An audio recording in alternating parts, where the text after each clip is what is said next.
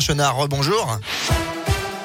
Bonjour Bastien, bonjour à tous. À la une de l'actualité, une bonne nouvelle pour le portefeuille. Dans une interview accordée au journal Le Parisien, Jean Castex a annoncé hier soir une remise à la pompe de 15 centimes par litre de carburant. Elle devrait intervenir à partir du 1er avril et ce pendant 4 mois sur tous les carburants.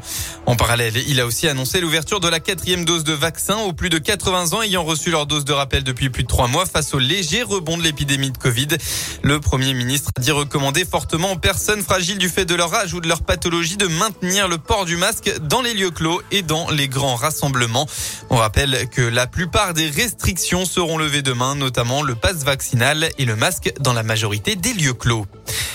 Être à la pointe des dernières technologies pour anticiper de futures pandémies. La région Auvergne-Rhône-Alpes est candidate pour accueillir un biocluster en infectiologie. L'objectif, mieux coordonner la, recherche et l'industrie pour être plus rapide en cas de propagation d'un nouveau virus. Alors que 70% des pandémies sont d'origine animale, c'est d'ailleurs l'une des hypothèses privilégiées pour le Covid. Le biocluster de demain qui ferait travailler ensemble des labos et des pôles de chercheurs pourrait ainsi être plus réactif.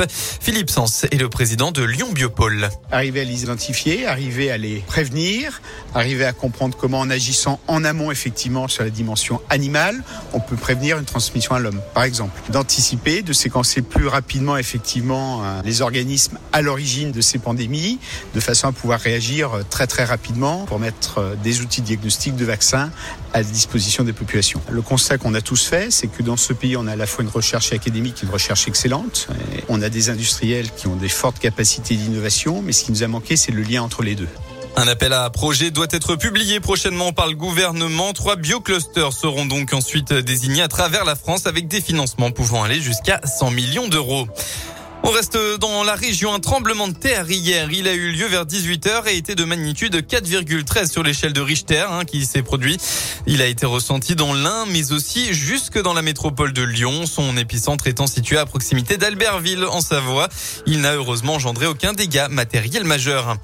Dans le reste de l'actu, les militaires russes continuent de bombarder l'Ukraine. Outre l'encerclement de Kiev, ils ont bombardé tôt ce matin une base militaire située dans la région de Lviv, dans l'ouest de l'Ukraine, près de la frontière polonaise.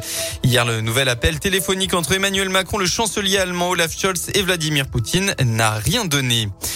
On passe en sport du basket. La Gielbourg n'y arrive plus. Quatrième défaite d'affilée dans cette 22e journée d'élite. Les Bressans se sont inclinés 83 à 72 contre Paris et s'éloignent de l'objectif playoff. Enfin, un mot de la météo dans votre région. Eh ben, ce matin, ce sera les éclaircies, mais dans l'après-midi, les nuages vont apparaître avec euh, même des averses attendues en début de soirée. Côté Mercure, eh bien, vous aurez au maximum de votre journée entre 9 et 12 degrés.